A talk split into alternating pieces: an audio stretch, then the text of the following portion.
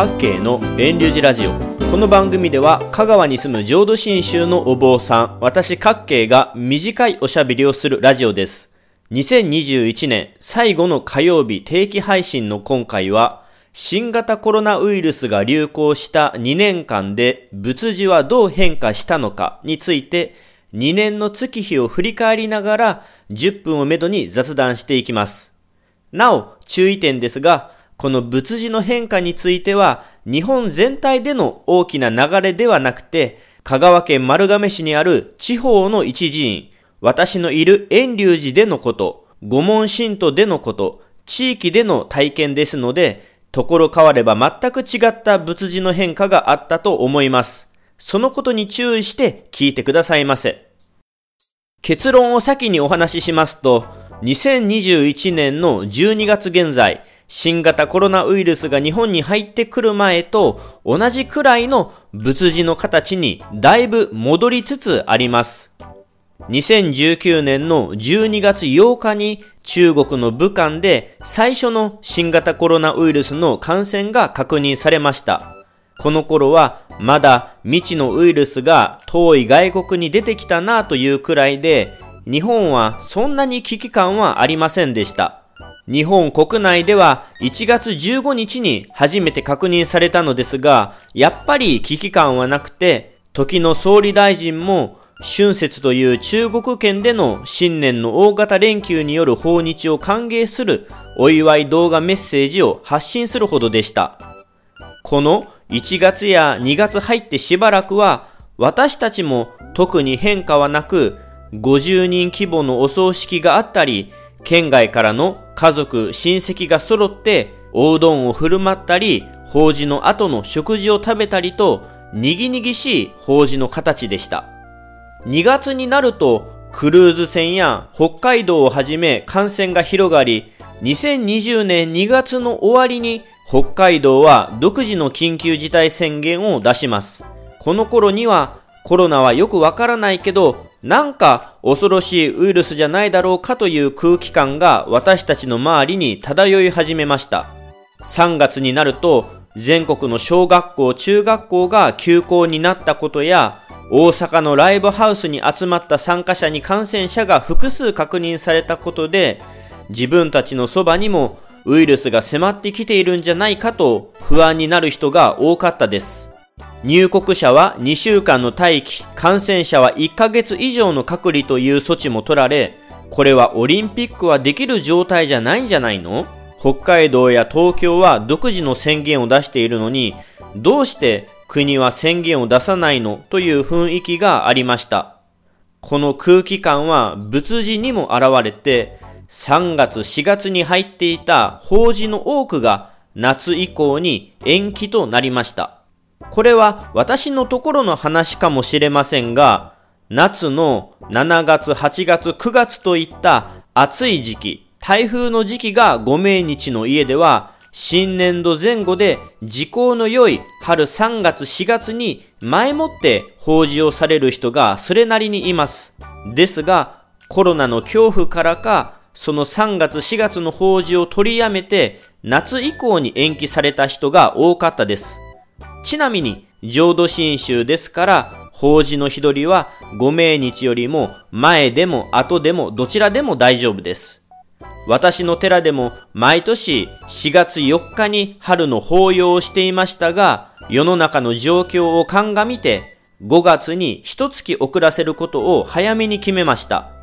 国がなかなか対応しないなぁと、愚痴がお参り先で出始めていた頃、3月29日にコメディアンの志村けんがコロナで亡くなったニュースを受けて、その不安、不満がより急激に広がった感じです。遅くなりましたが、4月7日に東京、大阪などの7都府県に緊急事態宣言が出て、4月16日に全国に拡大されました。あの時はコロナにかかったら100%死ぬんだとイメージするほど皆さん恐れていた状況で宣言内容も生活、健康、維持以外の不要不急の外出をしないでください。公園や図書館なども利用禁止などといった私たちの生活を不自由にするものでした。外出するならマスクは絶対でしたが、そのマスクそのものが売られてなくて、国からの布マスクもいつまでも届きませんでした。私の周りでは、寺の法要を取りやめたところは半分以上ありました。また、御門神徒へのご命日の正月参りは、あるにはあったのですが、家にお坊さんが伺わずに、寺で代わりにお勤めをするという形のものもありました。あの頃はありがたいことに、御門信徒の中からは、お坊さんがお参りに来れるようにと、手作りのマスクをたくさんの人が作ってくれました。コロナを理由にお参りを断る家が少しばかりある一方で、マスクを手作りしてお参りのサポートをしてくれる人たちもいました。お寺にお参りできるかわからないからと、遠方からお香などをお供えしてくださった人もいます。法事や葬儀は人の移動ができない雰囲気でしたので、お参りは家族だけという形でしたが、法事や葬儀そのものがなくなることはほぼなく、規模はかなり小さかったですが、ありがたいことに個人を弔い忍ぶ法事や葬儀は務まり続けていました。あの頃はマスクだけでなく手指消毒液も不足していて、5月に予定していた遠隆寺の法要もどう対応しようかと悩んでいました。3密を避けることが呼びかけられていて、本堂に並べる椅子は2メートル以上開けて、本堂の扉も外しました。お参りに来られる他のお坊さんや布教師もお断りをし、法要時間も通常の半分以下に短く規模を縮小して行いました。ありがたいことに消毒液の確保に困っていることを知ったご縁ある人がちょうど岡山県の酒造メーカーがコロナ用に製品化したばかりの手指消毒液をギリギリ間に合うように届けてくださいました。そんな風に様々な支えがあって、なんとか私の寺では春の法要が務められました。未知のコロナウイルスの恐怖からお周りの人数はかなり少ないだろうなと思っていたのですが、実際には例年よりも多くの人がお参りに来られました。5月の宣言が明ける頃は自粛疲れという言葉も出始めるほど皆様の気持ちも沈んでいたのでお寺で法要があるのがいいリフレッシュになったのかもしれません。実際用意していた椅子が足りずに法話を聞けずにお帰りになる人がいて急遽お堂の外に椅子を置いて対応したところです。香川県はどういうわけか、2020年のあの頃も、2021年の12月現在もコロナの感染があまり出ていない県となっています。そんなわけで、香川県ではあんまり法事や葬儀、寺での法要といった仏事ができないといったそんな切羽詰まった雰囲気ではないように私は感じました。香川県で感染が拡大したタイミングも2020年の7月の終わり頃から始めた GoTo トラベルや10月の GoTo イートが始まってからです。香川県は全国と比べると何ヶ月も感染者が出ていなかったり、出ても1日数人と安全そうな県みたいなイメージを持たれたのか、2021年からは県外ナンバーの車がぐっと増えた印象です。2020年の終わり頃くらいまでは GoTo もあったりして感染者が減っては増えを繰り返して県外からのお参りもなし、地域のお祭りもなし、集会もなしという状況でしたが、それでも規模は小さいながらも法事や葬儀はありました。それで言うと、お仕事のリモートワーク、テレワークが呼びかけられ、寺によってはネット環境を整えてリモート法事ができますよと宣伝していたところもあります。ですが、後から聞きますと、結局、リモート法事の依頼はほぼなかったそうです。まだまだ寺でのリモート法事の導入は早かったのかもしれません。一方で、私のお参りした御門信徒の家での法事では、仏間にタブレットやパソコンが置かれていて、東京や愛知や福岡や大阪など、遠隔地から画面越しにお参りするというのもいくつか経験しました。機械の性能が良くなっているのか、お互いの声がタイムラグもなくクリアにはっきりと聞こえるので、遠方からのお参りが難しい今は、これはこれでありがたいなと思ったところです。寺が用意したのはあまり使われなかったですが、御門信徒が自分たちで用意したリモート環境の仏事はそれなりにあった印象です。あと変化したなぁと思ったのが自宅での葬儀が増えたこととお寺での法事が増えたことです。2021年の5月までの話ですが、私の寺では1年で5つの自宅での葬儀がありました。ここ10年ほどは総裁業者がする葬儀会館での葬儀がほとんどとなっていましたが、昔に戻った感じで自宅での葬儀が5つありました。その理由は、お周りの人が遠方から来られないことです。10人も満たないほどの少人数の家族、顔の知った人しか葬儀に来られないんだったら、わざわざ会館費用を払って場所を移動するんじゃなくて、生前住んでいた自宅で亡き人を送ろうと家でのお通夜、葬儀がありました。中には総裁業者を使わない葬儀もありました。自治体がしている総裁制度を使ったもので、丸亀市なら数万円程度で祭壇や霊柩車や仏具などの手配ができるので、一昔前の自宅での葬儀が戻った感じがしました。ただ、その自宅での葬儀も夏以降は今のところ経験していません。最近はまた総裁業者の会館での葬儀ばかりです。お寺での法事が増えたのは2021年の夏くらいまでですね。週に一度は寺で法事がありました。ちなみに地域によっては寺での法事は揚げ法事といって弔い上げの最後の法事という言い方をする人がいますが、私のところでは仏様をお祭りする寺のお堂に上がってするから揚げ法事と言っています。揚げ法事は最後の法事ではなくて、寺でする丁寧な法事のことです。コロナ前でも月に1、2回は寺で揚げ法事があったのですが、コロナの時はぐっと増えました。その理由は、寺のお堂は空間が広く密にならないこと、法事のお花やお供え物お飾りは寺が用意してくれること、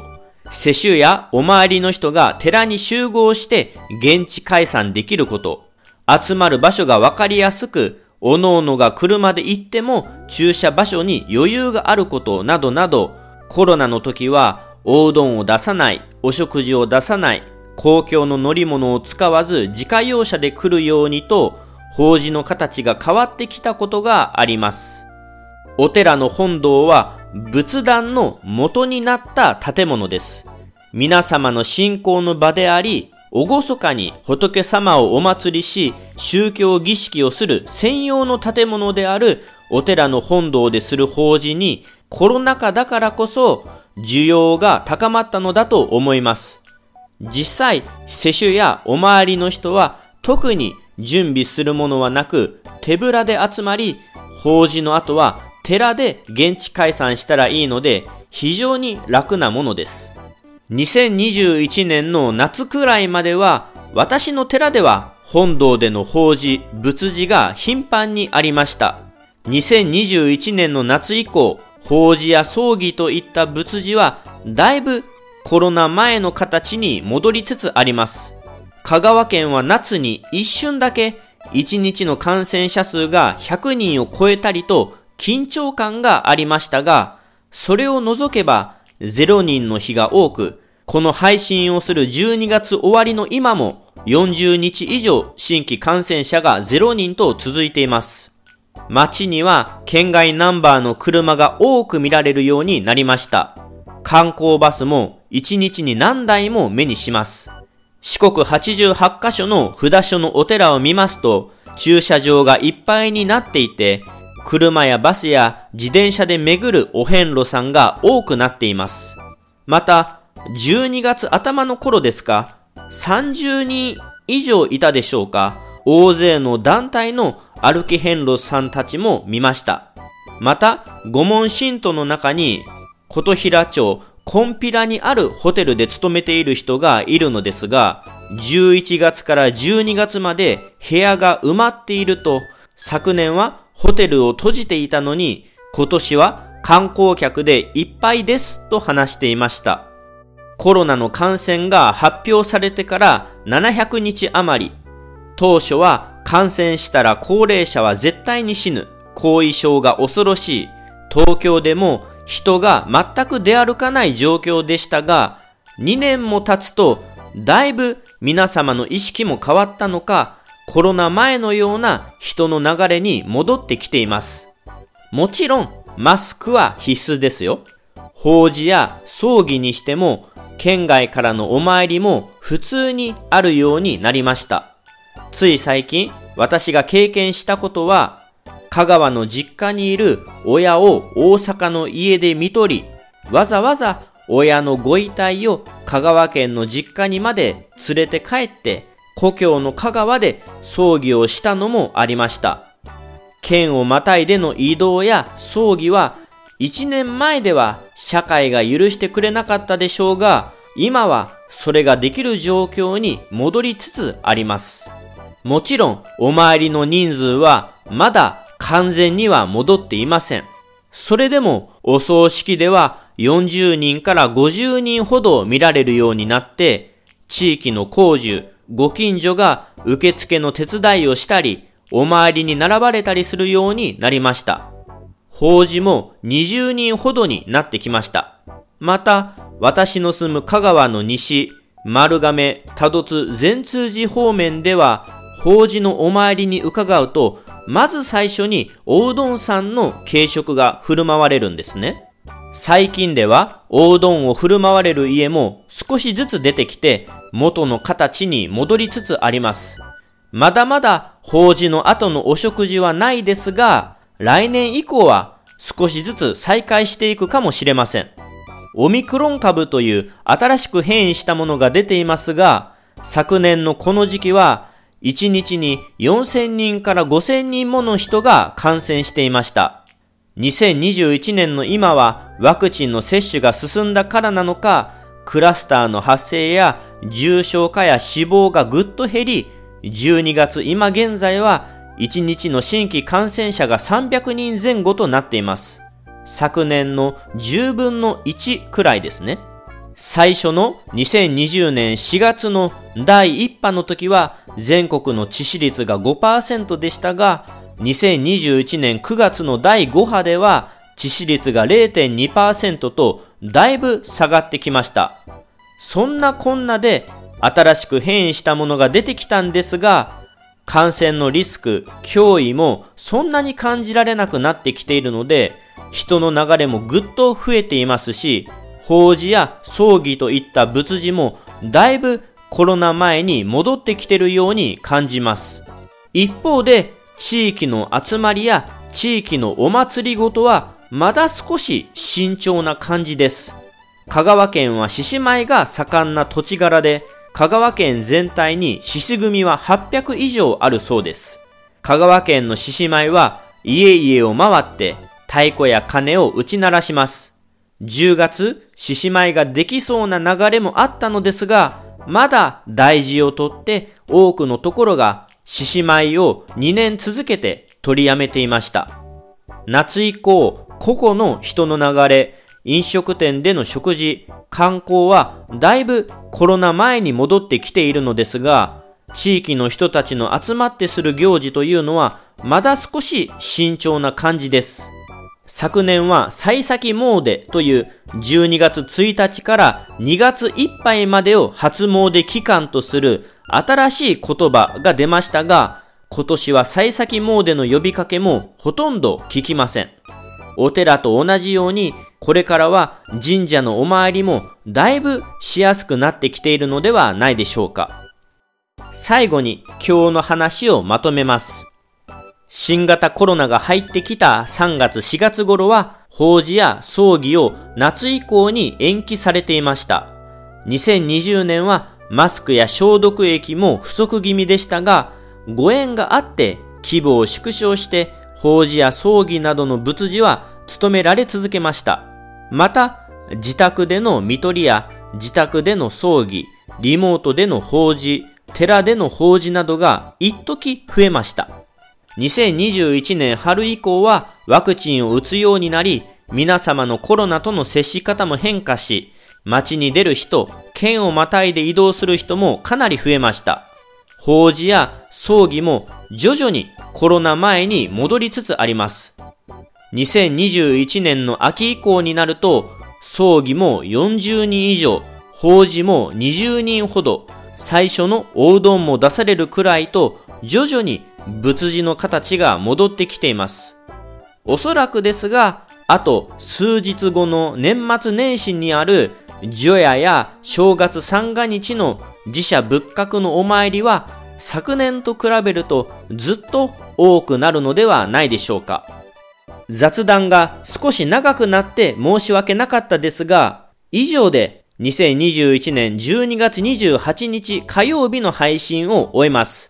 来年はもっといい年になればいいですね。各県のラジオはここで終了します。香川県丸亀の遠隆寺では今年も大晦日の午後11時過ぎから私各系が除夜の鐘を突き鳴らしています。また、午後11時45分頃からは、本堂で住職が除夜へのお務めをしています。どなたでもご参加できますので、よろしければお参りくださいませ。